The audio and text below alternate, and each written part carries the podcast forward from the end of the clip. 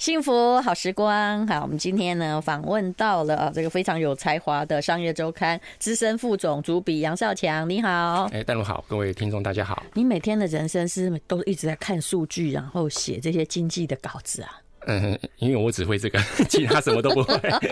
因为我看你这一这应该已经是上上一期了，对不对？对。在因为一下子又过了一个礼拜哦，他在写啊有关于韩国目前的经济萧条问题。当然，大家先不要太高兴哦。其实我后来看到你的数据，发现我们的也蛮难看的。对，我用用个比喻叫做难兄难弟。是。那我们现在接着来讲韩国哈，讲我们的财报很难看，可能我们心情也会不是很好啦。可是。你看韩国现在又遇到了什么样的事情？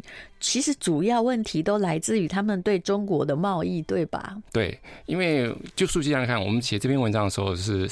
到数据是到三月的时候为止，但四月份的数据也刚出来。嗯，就是韩国现在目前状况是，它是出口连续七个月在衰退。嗯，然后贸易逆贸易逆差已经连续十四个月了。嗯，所以贸易逆差意思就是说，过去贸易顺差是可以还可以赚到外汇。嗯，所以我们讲说常常讲说，台湾外外汇存底是或韩国外汇存底是前全世界排名可能属于说排名前十名的。嗯，过去它是靠贸易顺差在累积美元这种外汇存底的。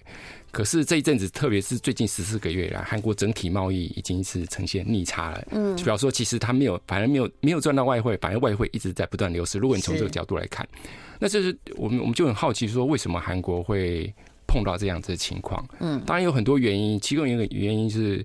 因为韩国过去的出口主要是像以企业来说，以三星为主嘛，所以大企业为主。那最近三星的状况其实很不好。那还有一个原因是说，最近因为半导体或说记忆体的那个景气或价格一直在。一直在暴跌，是那韩国是记忆体很重要的一个出口出口国，那便是你记忆体暴跌的话，那整个出口就一直往下掉了。嗯，那特别是它对中国的出口一直在呈现大幅的衰退，那这是导致韩国整个贸易逆差一个很重要的原因。可是记忆体也是台湾的很重要的一个项目啊。对，可是相对来说的话，对，为什么韩国的对记忆体这种韩国记忆体比重相对比较大？那台湾还基本上是以半导体为主，可能相信晶片这些东西，基本上。台湾的这些晶片的竞争力相对来说还是比较好一点的。对，其实韩国也有半导体晶片，可是我后来发现，如果大的厂商万一要变少的话，其实他们是首当其冲的。嗯，第一名的是永远在时事中比较不会受影响，当然也会受影响了。呃，可是韩国看起来状况很不好，而且呢，呃。其实不只是这样啊，之前那个疫情的时候啊，我们说那个传统的行业好了，那个东大门本来是一片繁荣，然后中国客是拿现金在抢货。其实呃，后来听说最近的状况啊，也都很糟糕。嗯，对，所以我们这这篇文章里面有引用一个调查，就是就韩国他们官方机构有去访问说，韩国的企业说你你认为说像中国解封重开机，对对韩国企业有没有帮助？结果有。百分之六十，将近百分之六十韩国企业说，对他们来讲没有帮助。这个就是我觉得很纳闷的地方。按数据来看，其实韩国的衰退是对中国的贸易，哎，开始没有那么好之后才开始衰退。那重开机应该是有帮助才对啊。对，这是很妙。就是说，我们讲说，其实整个衰退我们可以分，如果我们粗略的分来说，来粗略的来分的话，衰退有可能是因为大环境不好，比如说大环境就是逆风嘛，嗯，所以。大环境逆风就是大家不好，那没话说。是，那有一种是。大家都大状况都一样，但是只有你特别不好，嗯，那可能就是你本身的问题。嗯，那韩国情况，我觉得我个人解读比较偏向于两个都有。当大环境，我们说大环境不好，是因为说全世界都半导体都在去库存嘛，因为现在已经后疫情时代，大家对电子产品、电脑、手机需求没有那么强烈，所以相对来说对半导体机械需求也是跟着往下掉。这大环境不好，嗯，但是还有一个你韩国本身的不好，或者韩韩国本身的问题可能在哪里？就是我们里面有个调查，我们里里里面有引一个调查也发现说。就韩国的产品的的竞争力，特别在中国大陆这个市场，他们的竞争力不断的在往下掉。嗯。是，嗯，而且已经看得出来哦，就是它的状况不是就是目前的，就算是零售品啊，什么化妆品啊，它也慢慢的从哎大家很喜欢，一直跃居到完全不重要的地位啊，掉到不重要的地位。你在这篇文章后面写说，其实这个过程哦，跟韩国企业取代。当时的日本企业并无不同。如果你会的东西别人也学会了，你还剩下什么？因为你也是学的嘛，对不对？嗯，你你好像那个核心竞争力一直都不是放在一个很清楚的地方。而且中国现在是哦，就以前就是什么化妆品有的没的，可他们现在国货在发光啊。对，刚不过说，但我刚刚提到化妆品，其实手机也是啊。你看三星手机最明显，嗯，就是三星的手机在全球市占率是排第一的，可是在中国市场市占率不到百分之一，就落差很大。请问到底是？哪一国在用三星手机？因为我旁边没有人 用三星，欸、所以它的第一到底是在哪？第一，也许是有其他的开发中国家在用。它也不便宜哦，对，它比白牌的还贵很多。对，就很妙，就是说，你像三星的手机，就充分凸显韩国产品在中国市场竞争力的衰退。嗯，就因为他们现在也发现说，你如果在中国市场，在至少在手机市场哦，你高价你竞争不过苹果嘛？对。那低价的话，他们本土品牌超多了，三星。哎，不对不起，小米还有这些 OPPO 这些手手机。这边是韩国的产品在中国有点比较尴尬，就你往上竞争不过欧美，往下又比不过中国本土品牌，他们现在面临的这种尴尬情况本来在这边。而且其实我买手机除了 iPhone 之后，真的不知道是哪一排。最近呢，我跟我的朋友两个人都买了第二只手机，是拿来照相的。后来发现可能都是中国的品牌，为什么？因为一个用徕卡，一个用蔡司镜头，也就是人家在改良了。对，所以就有点像刚刚淡如提到，就是说过去是我们讲看到是韩国企业取代日本企业嘛，过去我们大家熟悉日本品牌，比如说松下、还有松下这些，后来慢慢韩国品牌起来，三星、LG 这些。可现在你看到很多中国本土品牌起来，像我前阵看到新，前几天看到新闻。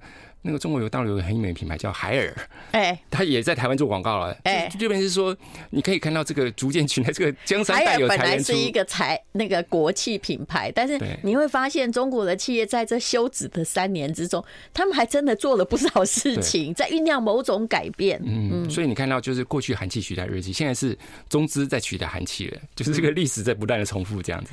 是，这里面有一个数据很有趣，我们等一下再讲。I like 好，刚刚谈到了数据哈，这个今天我们访问的是商业周刊的副总主笔杨少强，他写的一个关于韩国的经济，我们就来了解我们在隔壁附近的这一个国家是不是已经面临到很大的难题哦。他说，呃，对中国消费者的报告，五年内有买过韩国化妆品、食品、服装，只要有买就算哦，哈，就是百分之四十三。可是呢，呃，目前呢，就比起这个二零二零年的报告是百分之。是七十九，所以可见呢，他们大概韩国东西的被需要度少了四分之一啦。嗯，对，没错，就是说，这我们刚刚提到说，就是为什么韩国对中国的贸易最近几年变得比较差？嗯，原因就是在于说，他自己独特问，就是韩国产品在至少是中国市场的竞争力其实。停滞不前，甚至有点开始往下滑。但有一部分原因是因为说，因为全世界各国企业都想去中国市场赚钱嘛，是，所以相对来说的话，韩企的竞争力向来这样这样来说就没有这么的突出。但是还有一部分原因是在于说，韩国自己企业本身产品的竞争力就可能也碰到了一个瓶颈。就我们刚刚提到，就是说。你会的东西，其实别人也会了。那这个时候你还剩下什么东西？别人为什么要特别买你？这是一个问题。其实以前韩国的像以保养品也是他们的出口口的大宗哈，就是也跟着他们这些呃影剧产业一起往外面一起推嘛。可是之前你会觉得说，哎，他们这些东西有是呃你买不起，应该不能说买不起，有点难听，就是。买不起那些国际大品牌、欧洲大品牌，哎，韩国货也不错呀，那个叫做也不错。可是最近真的是中国的他们自己的国货慢慢起来了，包括保养品类，他们自己即使卖的贵一点，其实再贵也没有韩国的贵哦。所以等于就是说。我是用你的方式，然后在我的国内发光，所以你这篇写到说，像这样的东西，消费品，他们就只好往欧洲推。可是往欧美推，你觉得这个市场有有像他们来席卷亚洲这样好推吗？不容易。但是变成是说，这个也是他们几乎看目前看起来，这是他们唯一的出路。因为过去他们可能。可能在至少在中国大陆这个市场，他们觉得可能赚的还稍微比较容易一点。可是最近几年发现说，因为他们本土品牌已经开始崛起了，中国本土品牌崛起了，那便是你要在这个地方赚钱，越来生存越来越不容易。而且他们，你如果在中国做，我没有关税啊，对不对啊？这等于是本国的产品。如果人家品质可以做的，哎，让消费者感觉比你好一点点，那么你的优势就不见。对，所以他必须要往欧美。你看，刚刚刚我们提到的化妆品牌，像那个爱茉莉这，还有刘记生活健康这些，他们最近最近开始的策略都拼命要往欧美的市场去走，但是会不会成功也不知道。对，因为欧美毕竟是一个哈，我觉得你要老年化市场就是有一个问题，大家就尽量啊，非常的恬淡不花钱，对不对？是是是，没错。好，那么其实二零一九年我曾经在韩国去进修过七天，就是中欧工商学院的韩国的那种修业团去，他们市中心一个叫做好像是叫弘毅大学，然后呢带我们去什么现代汽车啊，哈，我不知道它叫什么汽车，应该。哎、欸，是吧？韩国对现代，然后呃，爱茉莉太平洋，哇，那个建筑都美轮美奂哦。如果你到建筑里面去，然后还有一个电视公司，啊，名字我忘记了。可是我觉得我对韩国人最深的印象是，我觉得他们挺诚实的。哎，也许做生意。你遇到的诚不诚实，我很难讲。可是他们就直接哦，就明明你对的是一群中国的企业家嘛，因为我是跟上海的那个学校去的，你应该说我们现在很棒，欢迎来跟我们合作，哈，来采购商品。可是他们不是这样讲，好诚实。就是说，我们最近比如说汽车业啊，这几年的报表都已经不行了，我们也面临了危急存亡之秋。我想说，哇，这真的是我遇过参访最诚实的国家。我也去以色列过，以色列都还没这么诚实，因为以色列每个人都在跟你讲希望。可是韩国人把报表摊你眼前，嗯嗯。其实他们韩国他们自己当地的舆论也在谈这件事，就是他们对未来也是很担心，嗯，很担忧，所以他们自己本身的压力，那一般人的压力当然也更大，因为其实你这些大企业不管财报不好或对外出口不好啊，也连带的影响到一般人的生活水准，所以一般人的压力其实就变得压力会变得更巨大，这样子会变得越来越不快乐。是，其实数据本身也是有吊诡的啦，像我们刚刚讲到化妆品，大家都知道啊的爱茉莉太平洋嘛，你说去年在。欧美地方营收成长超过八成，可是在中国衰退退三成，但是因为基础点不一样啊，对，所以你那边得八成哦，你真的安慰不了这边的少三成，对不对？嗯嗯，应该说他们本来本来没有嘛，对对，你很容易多八成嘛，就从一成长到二成到百分之百，但是你是从五成长到六，那个就很难。所以呃，好，刚刚谈到了韩国人的压力哦，到底他们有什么压力？我们看到呃。其实整个疫情，我看了非常多的韩国片，发现他们升学有压力，上班有压力，女性还是在一个非常的无法平权，然后受到很压抑的地步，对不对啊？那么呃，那么请问呢，真的韩国人确实的生活状况是什么呢？嗯。这个韩国自己他们官方有做一个调查，就调查说韩国人的我们讲幸福指数指数也好，或者说你的快乐满意满意程度也好，嗯，就他们有做一个横向的比较，就韩国的满意程度跟其他所谓 OECD 国家，所以 OECD 就像美国、欧洲这些所谓已开发国家，嗯，跟这些已开发国家来比，结果发现说韩国人的那个生活满意度或所谓的幸福满意度，嗯，他们在这些 OECD 国家里面是排名倒数第三，嗯，只比土耳其和哥伦比亚高。嗯，那 这个就很奇怪，就是为什么？因为韩国的人均所人均所得、人均 GDP 其实是很高的，至少远远高于这些。嗯，跟这两个国家比起来是很高，很高。但是跟垫底的国家，对，但是为什么韩国人均收入这么高，薪资也很高，但是为什么一般民众的幸福程度，或至少自己感受到的幸福满意度，为什么那么低？这是一个有趣的现象。所以韩国他们自己学者有提出一个一个数字，哎，一个一个名词叫做“富饶的矛盾”。就等于是说，虽然韩国很有钱，但是韩国人很不快乐。是，但是你说哈，他们的工时很长，对不对？好，二零二一年他们的工薪劳动者平均每月工时是超过一百六十四小时，台湾也一百六十一呀，这应该也是难兄难弟啊。对，也是。但我们好像没有那么不快乐哦。对，因为因为我们常常念个名词，就说，哎，台湾有所谓小缺陷。可是我觉得有一个，我觉得实际上的观察，我觉得我提出来跟大家分享一下，就是说，各位可以注意到说，韩国人，你知道韩国，因为韩国属于以大企业为主嘛，所以嘛，一般。不管是上班族也好，他们的竞争压力很大，所以你看到你在路上韩国街头看到上班大哥都穿的很光鲜亮丽，嗯，因因为他们彼此竞争压力很大，因为在大企业工作。嗯可是你在台北的街头，或者你在台湾街头看到一般的上班，大概就穿蛮贴着的，对，比较比较是以舒适为主。就比方说，因为韩国是以大企业为主的一个一个经济模式，嗯，所以彼此在里面一般人在里面竞争的比较激烈。那必然是你必须要凸显出你外在竞争力，你才有办法在那个激烈的环境下生存。嗯，那台湾是中小企业嘛？那中小企业的话，其实基本上竞争压力没有这么的大，所以基本上大家对外在的竞争力可能就没有这么的像韩。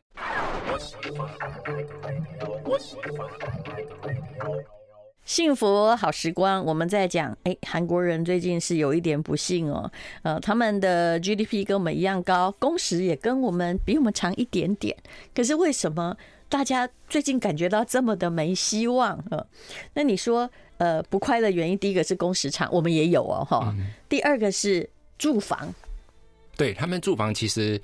他们自己有做一个统计，就是首都圈，就是韩国首尔区那边首都圈，他们的所谓的房价所得比是大概十倍左右，等于是说你。大概不吃不喝十年才能在首都圈买到，当然台台北也很高啦。对呀、啊，我们也一样啊。嗯，不过有可是自有率不一样。对，因为韩国基本上就就一般的民众来讲，他们所谓负债买房的情况很普遍，所以韩国的家庭负债家庭债务比例非常高，对，非常高，这是跟台湾比较稍微比较不一样的地方。变成是他们要拼死拼活，也必须要在。首首都区买下一个房子。其实你你在这里说，二零二一年哈，用这一点度来看，韩国持有房产的家庭比例是五十七趴。其实，在台北绝对不止这些趴数哎。我记得好像台北是到，哎，我如果数据有到七成以上的，对，七成超过。我有大概有看过这个数字，五十七不算高哎。东京是四十趴，因为大家都是乡下过来的，对不对？所以它的房租会偏高，就算房价涨不起来，房租会高。可是其实首尔哦，就是房屋自有率比东京好一些些，可是他们可能有别的问题。后来我看了一个房地产的。报告啊，就比较日本跟韩国，他说这个问题很大，是首都圈，对不对？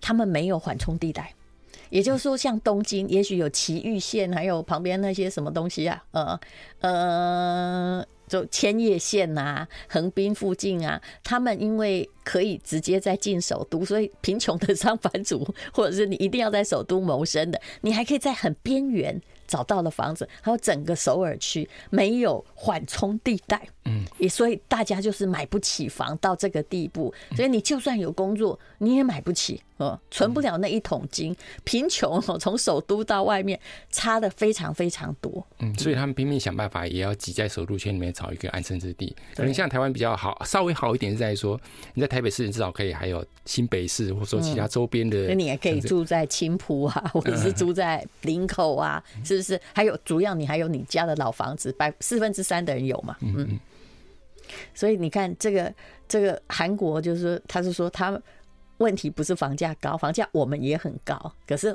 缓冲带没有哈。他说你要么就不买房，要么就去买最贵的首尔的房，没有中间地带。哎，其实这很可怕哎。嗯，这呈现出来的结果就是不是因为在首都圈你要找到一个容身之地的房子，基本上你要不负担非常高的。价格，或者说你要承担非常多的贷款，那边是这个是一个韩国民众最主要压力来源。所以说，韩国家庭负债比在他家庭负债比的成长率，你甚至超过了经济成长率。是啊，对，所以这个是怎么回事？就是蛮妙的，对不对？所以薪资虽然他们其实他们薪资比我们高很多了，对，但是薪资还是跟物价之间成长还是跑输了物价。对，一个是薪，一个是跟物价有关，但还有一个原因是跟他们自己的负债也有关系。因为如果你虽然收入高，但是你负债很高。高的话，基本上你能够享受我们讲说可支配收入的话，基本上稍微就可能就比其他跟其他国家比就没有那么高了。所以，我们讲到那幸福指数，其实是一个人的可支配所得这个概念。嗯，你可以支配的东西很多，那么你就会觉得比较宽裕啊。可是你每天都被这些债务压到，已经抬不起头来，那就该怎么办呢？你当然会很不快乐。然后你讲到的第三个不快乐原因，这我们也有啊。嗯，就我们活太久了，平均。嗯，对，但你随着那个人均寿命变得更长，那你老你在老年这段这段岁月的那个时间就越来越长嘛。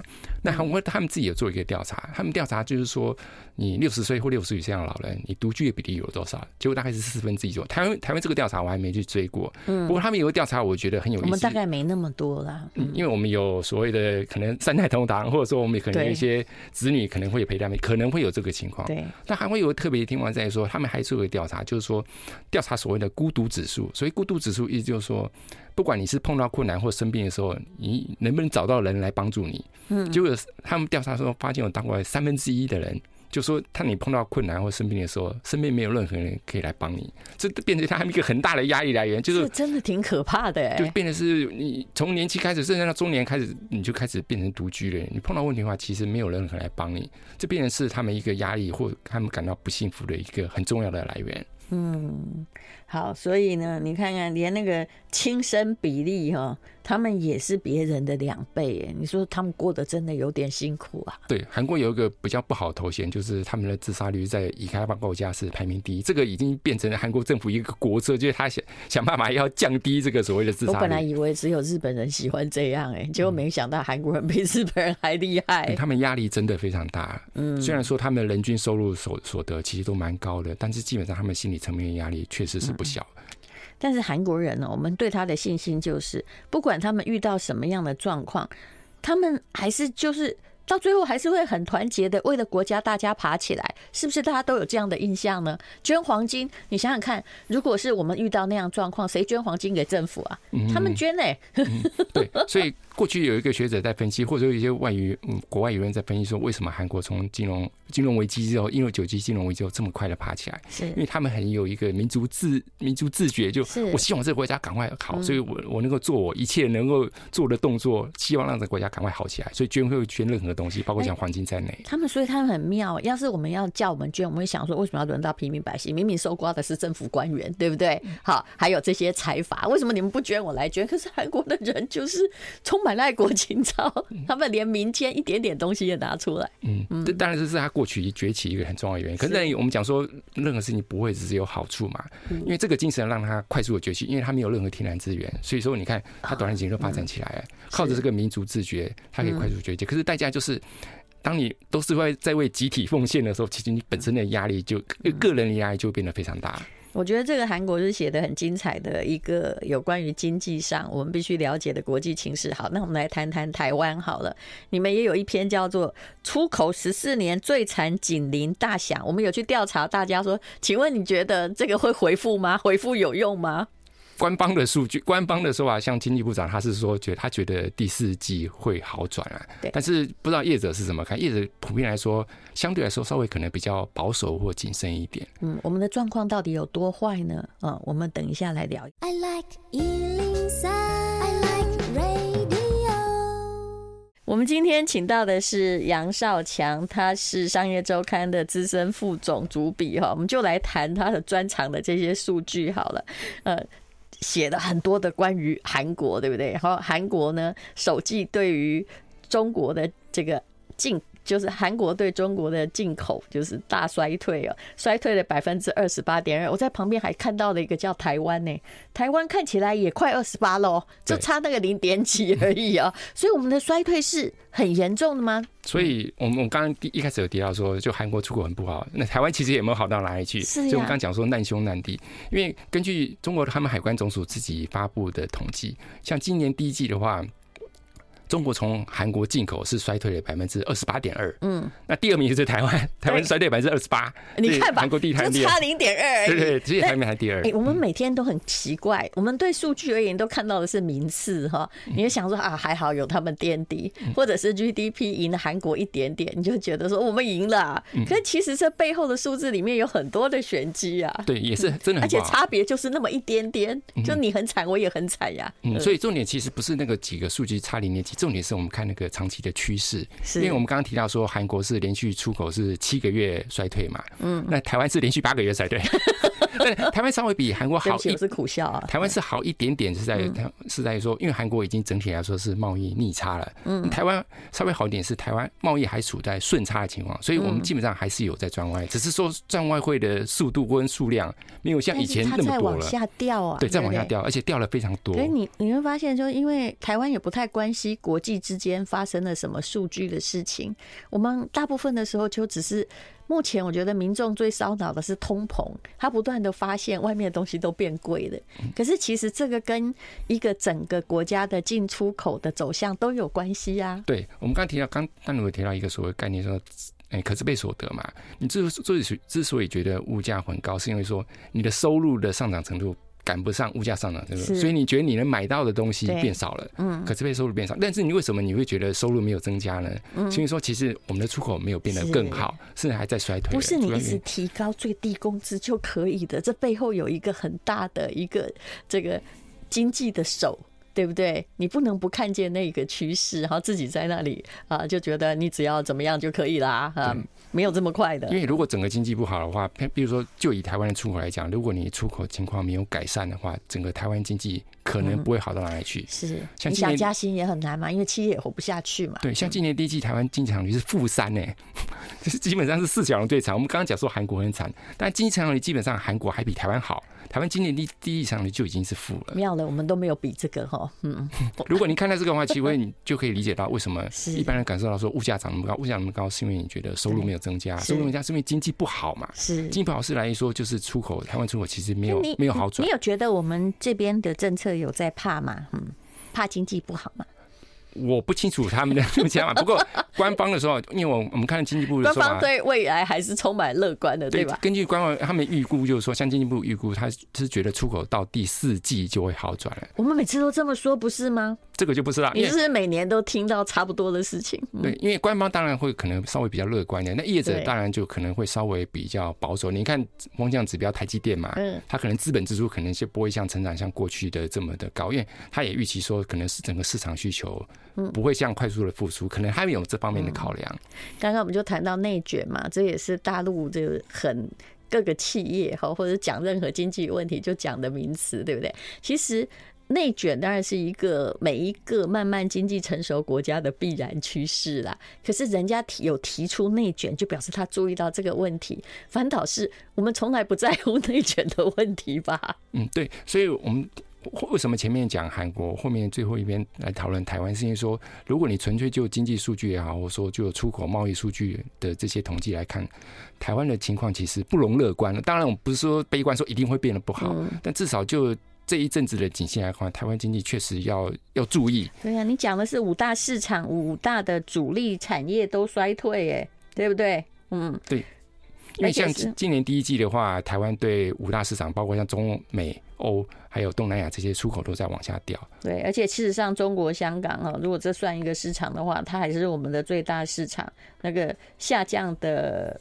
比例是蛮可怕的，嗯，所以如果说假如整个台湾经济出口的没有办法改善的话，出口不会好，那整个经济可能就好转不到哪里去。那你说光靠，虽然说目前台湾的内需看起来好像还不错，包括像什么零售啊、餐饮，看去餐厅吃饭还是一堆人。对对，我们只会一般那个民众只会看这个啊，经济很好啊，餐厅我都订不到啊。对，但是我们讲说，因为这个比我们讲说比较小额嘛，因为我们讲说。不管餐饮业也好，零售零售业相对来说规模比较小，我们讲你很难拉动整个经济。光光靠这个话，基本上还是要靠这些出口来来支撑，才有办法整个经济带动起来。那我们现在来学一个名词啊，因为你这篇文章的开头叫“准备好借 ECFA 让利了吗？”你解释一下 ECFA 是怎么在影响这些出口的消失的。哦，因为 ECFA 是所谓 ECFA，就是所谓说过去两岸曾经签过了一个所谓的出口品的那个贸易，类似像贸易协定，嗯，就等于说台湾出口到中国大陆的东西的话，基本上可以享受到免关税，嗯，这这个部分的一个，我们讲说